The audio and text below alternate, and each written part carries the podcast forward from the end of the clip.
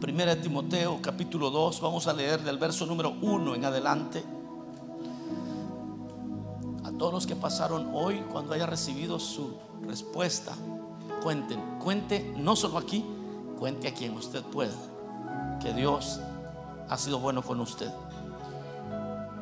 Tenemos traducción al inglés. If you need translation, you can tune into iGrace Radio. Or you can go to the back and scan the QR code and bring your own ear, ear, earpieces, earphones, so you can hear the message in English. Ah, tenemos entonces 1 Timoteo 2, verso 1 en adelante, que dice, exhorto ante todo a que se hagan rogativas, oraciones, peticiones y acciones de gracias por todos los hombres, por los reyes y por todos los que están en eminencia, para que vivamos quieta y reposadamente en toda piedad y honestidad. Porque esto es bueno y agradable delante de Dios, nuestro Salvador, el cual quiere que todos los hombres sean salvos y vengan al conocimiento de la verdad. Porque hay un solo Dios y un solo mediador entre Dios y los hombres, Jesucristo hombre, el cual se dio a sí mismo en rescate por todos, de lo cual se dio testimonio a su debido tiempo. Para esto yo fui constituido predicador y apóstol, digo verdad en Cristo, no miento, y maestro de los gentiles en fe y verdad. Quiero pues que los hombres oren en todo lugar levantando manos santas, sin ira ni contienda. Tenga la bondad de sentarse. Ahí dejamos la lectura. Quisiera aprovechar estos minutos, hermanos, quiero ser breve. Pero quisiera que meditáramos en un tema un poco eh, interesante para muchos, pero muy poderoso para la iglesia. He titulado el tema Para vivir reposadamente. ¿Cómo hacer para vivir reposadamente? Eh, la responsabilidad más descuidada de la iglesia, sin lugar a dudas, es la oración por sus líderes. No estoy hablando de los líderes de la iglesia únicamente. E, esta es una de las cosas que más se ha descuidado, creo, creo, sin temor a equivocarme, en la historia de la iglesia. Hay activistas políticos dentro de las iglesias, hay personas que hasta se pelean en las redes sociales por partidos políticos, por líderes comunitarios, por cosas que tienen que ver con la justicia o la injusticia. Creyentes que hacen eso no es malo. Lo malo es, hermanos, cuando se carece de activistas pero en oración. Cuando se carece de esa gente que está orando por sus autoridades, por aquellas personas que nos están liderando, eso sí que es una crisis bastante seria. Digo esto, mis amados hermanos, porque yo no sé la última vez que usted en la célula donde usted asiste o en una reunión y aún aquí en la iglesia, el predicador, el pastor le ha dicho, hermano, vamos a orar por, por el alcalde del condado de Los Ángeles, de la ciudad de Los Ángeles, o del el gobernador de California, o del concejal X, eh, o del senador, o de la senadora tal. eso no suele suceder. Como que la iglesia en ese sentido hemos de verdad sido negligentes y nos hemos olvidado totalmente de una de las cosas fundamentales de acuerdo a la palabra de Dios. Porque lo que leímos aquí, hermano, dice, exhorto, dice Pablo, ante todo, ante todo. Cuando, cuando usa ese término, está diciendo, miren hermanos, ante cualquier otra oración, ante cualquier otra cosa, quiero exhortarles, ante cualquier otra cosa, que se hagan rogativas, oraciones, peticiones y acciones de gracias por todos los hombres. Entonces, la el, primer punto aquí, hermanos, es que debemos interceder por todos. Aleluya. Debemos interceder por todos, pero vamos a ir entendiendo quiénes son esos todos. Porque si de repente nosotros nos agarramos orando por todos los hombres, capaz que no vamos a poder salir a trabajar porque vamos a pasar orando por todos los hombres. Ese todos los hombres tiene una, eh, un objetivo. El apóstol está llevando a la iglesia a entender que los, cuando se dice orar por todos los hombres, no solamente por los líderes religiosos, a veces, ¿cuántos? Yo creo que ustedes oran por mí. ¿Alguien ha orado alguna vez por mí? Ok. Por lo menos cuando no me ven y saben que he estado enfermo, dicen, oremos por el pastor. Y, y eso es bueno. Eso es lo mejor que usted puede hacer. Pero eso es normal. Es normal que oremos por los hermanos en la célula. Es normal que oremos por las personas que nos lideran en la iglesia. Y era normal que se orara entre, entre los judíos, ellos oraban únicamente por judíos, no oraban por gentiles. Pero aquí el apóstol viene diciendo, exhorto ante todo que se hagan rogativas, oraciones, peticiones y acciones de gracia por todos los hombres. Es decir, nuestra actitud de interceder por todos debe estar presente, no solamente por aquellas personas que nos caen bien, sino por aquellos que son difíciles de, de tolerar a veces. ¿Ah? A veces usted está sentado a la par de alguien que no tolera y, y usted puede orar por todos, pero por este no dice.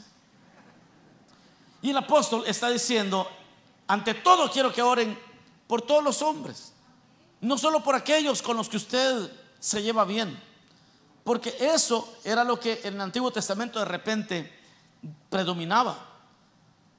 El Señor le dijo una vez a los discípulos, ¿Qué honra tienen ustedes cuando le hacen bien a los suyos? ¿Acaso no hacen esto los incrédulos? Sí, porque pensemos en las pandillas. Las pandillas se cuidan las espaldas entre ellos. Pero eso no tiene ninguna honorabilidad. Aquí lo tremendo es orar por todos los hombres, porque de repente hay alguien que te cae como tropezón en ayuno, decimos. esas personas que eh, que te invitaron al cumpleaños y también invitaron a esa persona y ya se arruinó todo. Y la Biblia dice, oren por todos los hombres. Pero vamos a ver a qué todos los hombres se refiere el apóstol, porque en el siguiente verso se va a referir a este, a este punto. Porque la segunda cosa que hoy vamos a aprender es que debemos interceder por los líderes políticos, por los líderes religiosos, por los líderes académicos, por los líderes en todos los ámbitos de la sociedad. Vea lo que dice el verso 2. Por los reyes, ahora va a decir por todos los hombres. Por los reyes, a esos todos está hablando. Y ya va a ver por qué. Y por todos los que están en eminencia. Para que vivamos quieta y reposadamente en toda piedad y honestidad. Ahora, ¿cómo cumple la iglesia este mandato? Si nos dice el Señor que oremos por todos los hombres, no solamente por los que nosotros creemos que necesitan, porque la iglesia es muy pronta o proclive a orar por aquel que lo ve bien arruinado, pues, por el que está moribundo, por aquel que uno dice a juicio de uno, ese pobrecito, este está más fregado que yo, voy a orar por él. Pero orar por un rey, orar por la reina de Inglaterra para los que viven allá, Orar por los que están en eminencia, que a veces a juicio nuestro no tienen necesidad de nada. Pero Pablo a eso se refiere todos los hombres. Porque la iglesia cae, y yo no sé usted si va a estar de acuerdo conmigo, por lo menos puje, ¿verdad? Pero, pero está, ¿verdad que nos cuesta orar por aquellos que nosotros, a juicio nuestro, tienen más dinero, tienen más educación, tienen más de todo? Nos cuesta concebir que también necesitan la salvación, que también necesitan el perdón, que también necesitan, hermano, que, Dios se les revele a ellos. Y Pablo le quiere sacar a, la, la idea a la iglesia de que únicamente se ora por aquellos que a juicio de uno, ellos necesitan oración. Pero ahora él dice, ¿cuáles son esos todos? Por todos los hombres, no solamente por los necesitados, sino por los reyes, y por los que están en eminencia. Ahora, ¿cómo cumplimos eso como iglesia? Bueno, si usted empieza a orar por el presidente y luego empieza a orar por todos los que están en eminencia, no termina, como dije hace un momento. Pero lo que el apóstol está pensando aquí es que todos podemos orar por todos los hombres donde nos encontremos. Es decir, el que estudia, su responsabilidad de oración son sus profesores. Porque son los que están en eminencia. ¿Me va siguiendo? Entonces no tiene que estar orando por, por los jefes de saber quién. No. Pero el que trabaja, él puede orar por aquellos que le lideran en la empresa. El estudiante está orando por sus profesores. El, el, trabajador ora por los CEO de la empresa. El que trabaja en la calle haciendo deliveries o no sé qué, ora por las autoridades que protegen eh, lo público. Y dependiendo dónde usted se mueve, usted puede orar por los que están en eminencia. En eminencia, entiéndase, aquellos que tienen un lugar, un servicio público, o también aquellos que están liderando de manera general. Si es en la iglesia, la mayoría de nosotros, hermanos, eh, cuando encontramos los defectos de nuestros líderes, somos también así. Ay, este hermano es un, coordinador, me cae bien, pero se equivoca mucho en esto. Se equivoca mucho en aquello. Y a veces somos, no, no aquí, quizás en Júpiter, a veces nos quejamos mucho y oramos poco. Nos quejamos de nuestras autoridades y oramos poco. Estamos queriendo componer a medio mundo sin orar. Ah, no van a decir nada. Digan amén, por favor. Ok, pues. Si usted se queja mucho, debe de orar mucho también. Pero si usted solamente se está quejando, entonces Dios se lo va a demandar porque Él dice, ante todo pido que ustedes oren por aquellos que los lideran en cualquier categoría. Usted debe estar ah, clamando, orando por los reyes, por los que están en eminencia.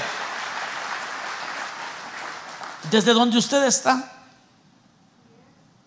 ¿Cuánto empleado se queja por los, por los managers por los jefes?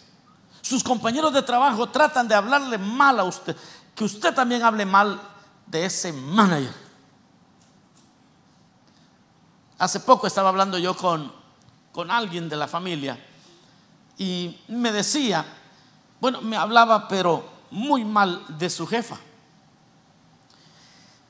Y, y me decía, hace esto y esto injusta, es corrupta, es esto, lo otro. Y yo le estaba escuchando. Y yo le dije, bueno, para empezar, ¿y por qué tú no te conviertes en jefe mejor? Hay mucha responsabilidad, entonces ¿por qué se queja? Le digo. Esa fue la primera. La segunda opción, le digo, nunca estés platicando con compañeros. No, eso sí no hago, me dijo, porque siempre me llegan a hablar a mí, a ponerme quejas a mí, pero yo no digo nada. Pero ¿cuánto creyente vive así? A, alguien le está hablando el Señor, por eso se quedan callados ustedes. Esto es en los empleos, esa es en la comida diaria. Y dice, yo les quiero dar una vida quieta y reposadamente. A restauración resida. A ustedes les quiero dar una vida quieta y reposadamente.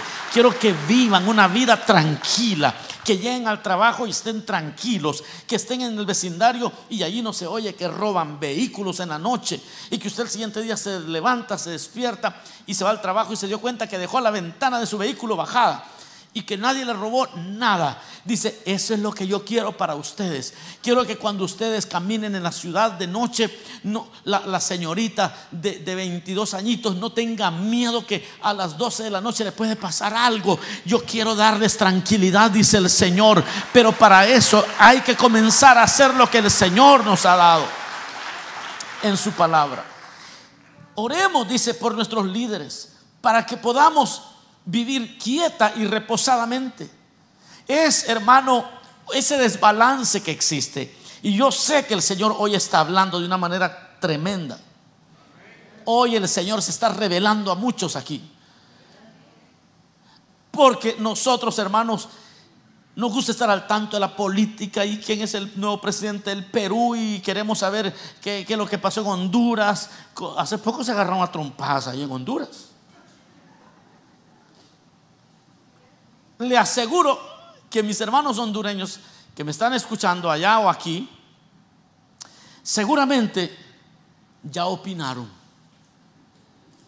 Ya dijeron, ay, qué terrible como esos senadores, eh, allá diputados, perdón, allá le llaman diputados, esos diputados literalmente estaban encaramándose en los escritorios para irse a dar de golpes. siempre uno tiene una opinión.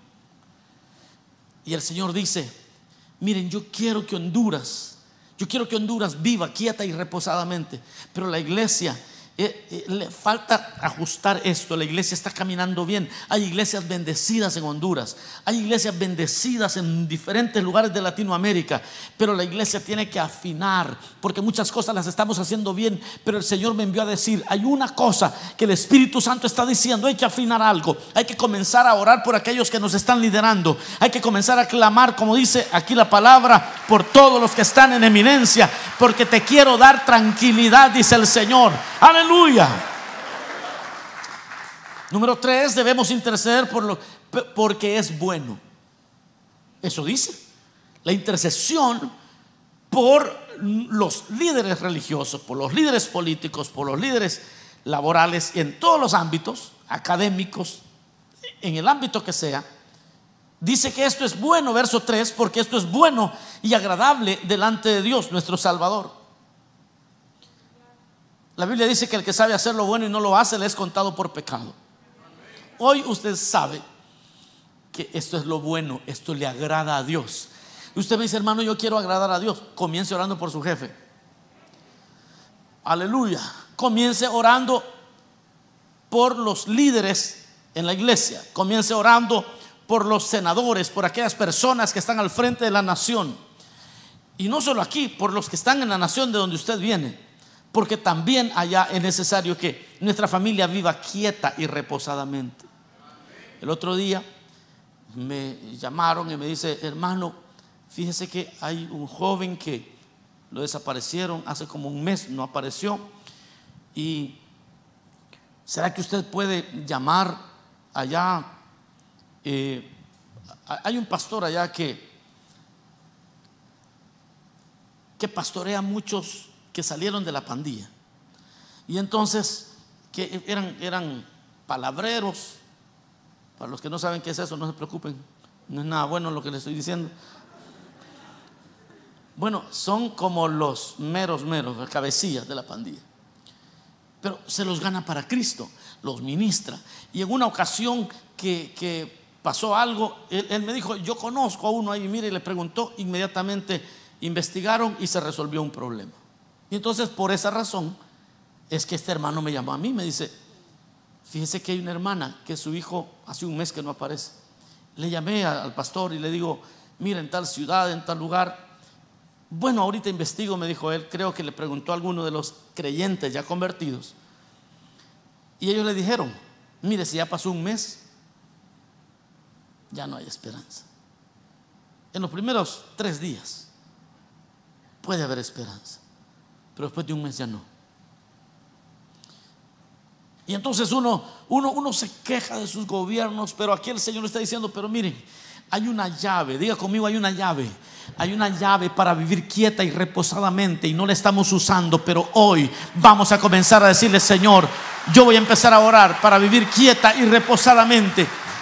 Es esto lo que el Señor está diciendo y esto es bueno y agradable delante de Dios.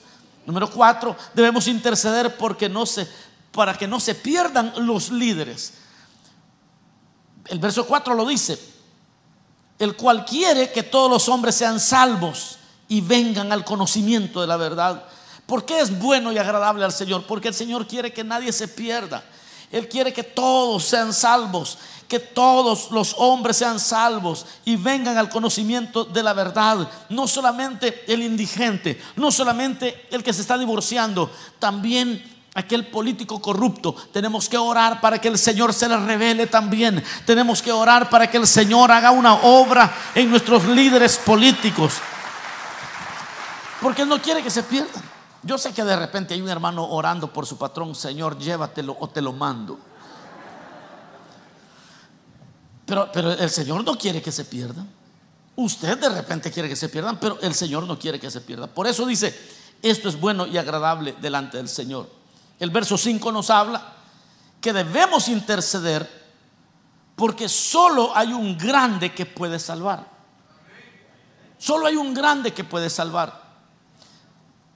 Los hombres ricos, por mucho dinero que lleguen a tener, ese dinero no puede salvarles. Los poderosos pueden tener mucho poder, pero su poder no puede llevarlos a la eternidad salvos. Ni el poder, ni el dinero, ni la influencia pueda, puede salvar a nadie. Por eso dice la Biblia, oren por todos los hombres, por los reyes, por los presidentes, por los que están en eminencia. Porque hay un solo Dios, dice el verso 5, y un solo mediador entre Dios y los hombres, Jesucristo hombre.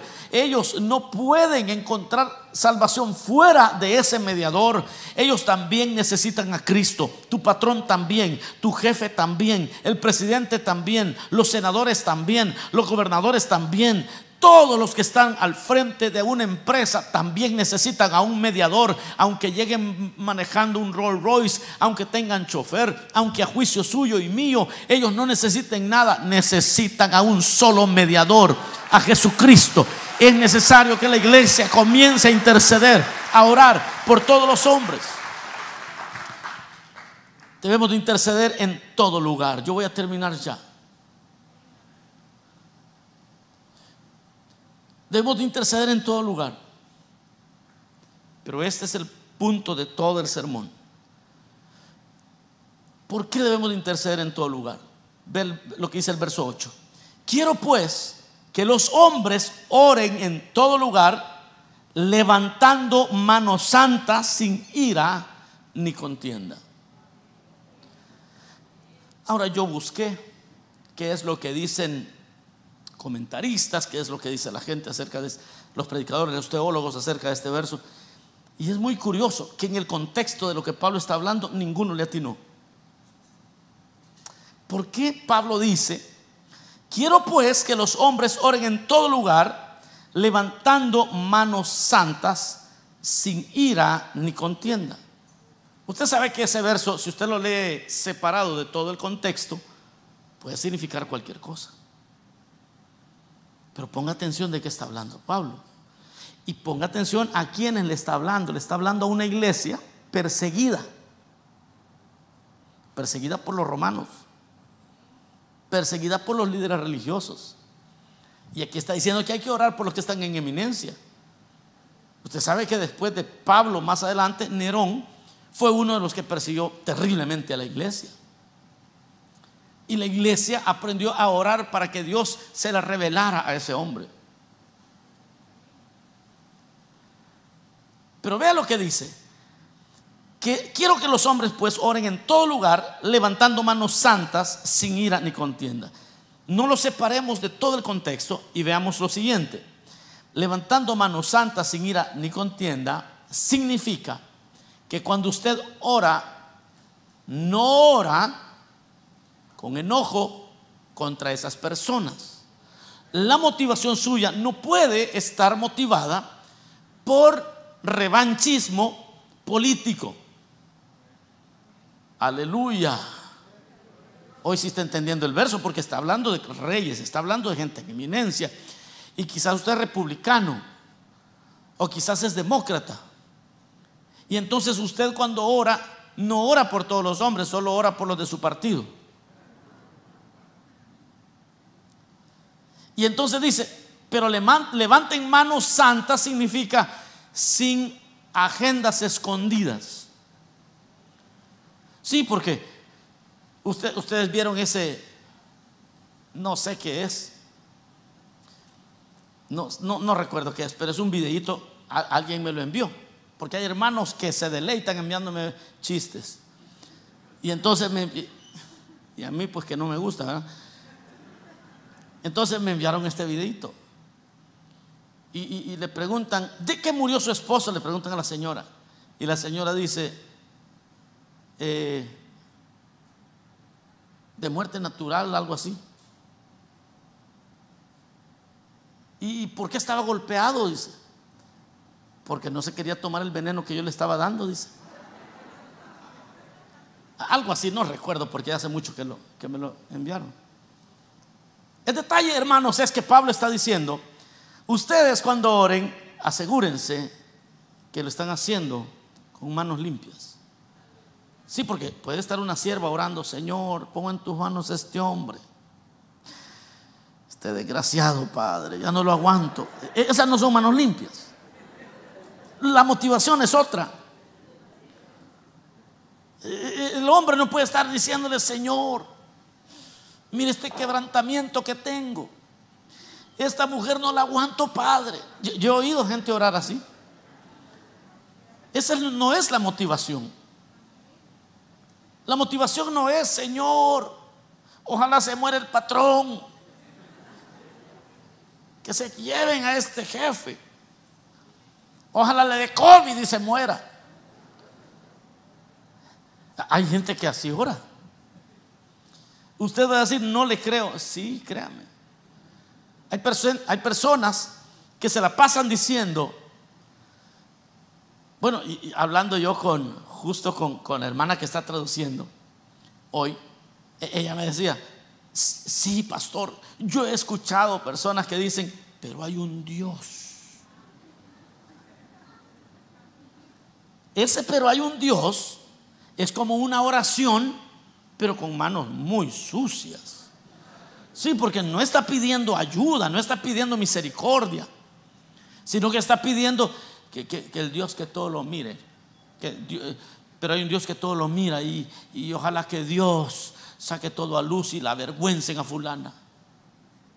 Yo, recuerdo que un día de estos me escribió alguien hablándome muy feo de una hermana. Y yo le respondí, parte de la respuesta que yo le di fue, número uno, si quieres hablar de alguien, ven a hablar en persona, no, no seas cobarde. Y dos, le dije, espero que estés orando, porque la manera en que se, que se expresaba en los textos no era de alguien que estaba orando por todos los hombres para que el Señor tenga misericordia y les, les alcance y los salve, sino que estaba estaba orando, no orando, pero estaba hablando de una manera tan terrible Bueno, al punto que yo le respondí, porque como insistía, insultando a una hermana, que sí se había equivocado a ella. Le dije, mira, y como él, quería que yo hablara y dijera algo, le digo, estoy tratando el caso como que si esa hermana fuera tu mamá, tu hija o tu hermana en carne, con esa misma dignidad. Así se haya equivocado, todo lo que quiera no puedo tratarla de otra manera, así que te vas calmando. Cuando Pablo dice, quiero pues que los hombres oren en todo lugar levantando manos santas, no está hablando de lo que siempre uno logra a veces entender. Hay que levantar, hermano, no, levante manos santas. Eh, no voy a andar en pecado. No está hablando necesariamente de eso. Aunque es pecado también tener riñas. o estar orando con un mal corazón. Se recuerda de, del profeta Jonás, que después de predicarle a, Nínive por 40 días, les anduvo diciendo, arrepiéntanse, porque es el mensaje que Dios le dio, porque viene el juicio de Dios, arrepiéntanse. Y cuando terminó de predicar, se fue a sentar a una montañita a ver que le cayera fuego del cielo. Este predicó sin manos santas. Aleluya. Este predicó, pero esperando que Dios fulminara a los ninivitas. Y Dios le dijo, ah, bueno, hizo, hizo crecer una calabacera, dice la Biblia. Y aquel en la sombra, allá en el desierto, pero él estaba en la sombra feliz. Una noche Dios envió un gusano que se comió toda la mata de que le hacía sombra al profeta Y en la mañana el sol hirió sus ojos. Me imagino que aquel hombre sintió el calor del sol y se enojó. Y Dios le dice, tanto te enojas por la calabacera que no la sembraste, no la hiciste crecer, no te costó nada. Estoy enojado, le dijo. Y mira, le dice, tú te enojas por una calabacera que no te costó nada. ¿Y, cómo que yo voy a dejar que se mueran más de 120 mil personas? Niños y animales, que no los niños, las personas que no saben la diferencia entre su mano derecha y su mano izquierda.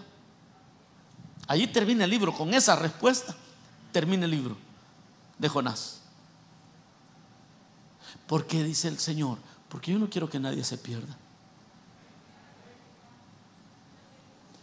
Y yo no sé por qué hoy tengo a los hondureños en mi mente.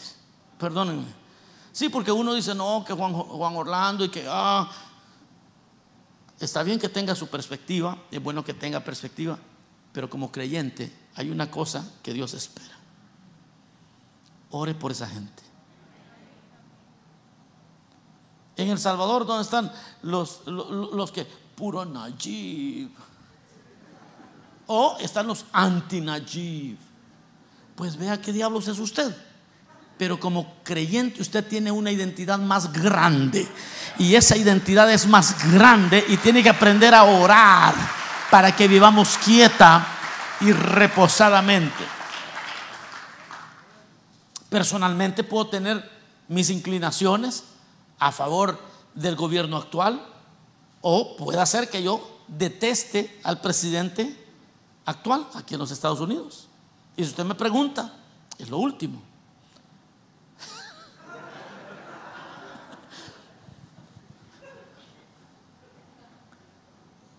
Pero esos son criterios. A veces me indigno. Pero cuando estoy de rodillas tengo una sola identidad. Señor, aclara los pensamientos de este viejito padre. Porque eso ya no es manos limpias, ¿verdad? Pero sí.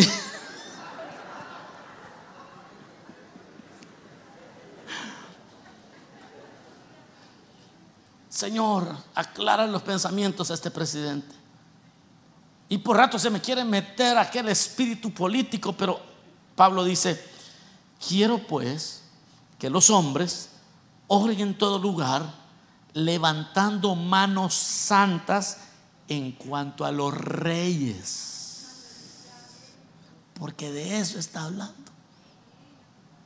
No está hablando manos santas de que usted tiene que ser perfecto para poder orar.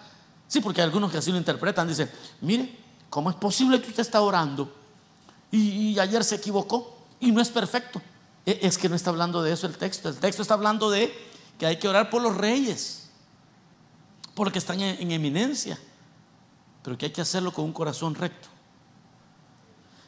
Y dice, y hay que hacerlo sin ira ni contienda. Imagínese usted orando por Manuel López Obrador. Pero de repente usted, ya, me fui más para acá, ¿no? Para... Hay mexicanos en la casa, ¿sí o no? Quizás está de acuerdo con Manuel López Obrador, posiblemente no. Pero a la hora de su identidad como iglesia, como hijo de Dios, hay que orar para que el Señor guarde a este hombre y que se le revele también. Que no ande buscando brujos ahí para que, le digan el futuro. Y entonces el Señor, miren hermanos, hay una carga espiritual en esta casa y es que muchas veces no estamos viviendo reposadamente. Y si usted no está viviendo reposadamente es porque no está orando por sus autoridades. Y en la casa el esposo, por que Dios quiso, lo puso como cabeza, como responsable de las decisiones. Y a veces no va a estar de acuerdo la hermana. Y quiere hacer berrinche, pero a veces no ha comenzado a orar por su esposo. Y él toma decisiones y hay que orar por él y hay que clamar por él, pero con manos limpias, sin ira ni contienda. Ojalá que no vuelva hoy, Señor. Llévatelo, Padre. El asunto que el tipo ora para comer y aunque le pongan veneno no se envenena.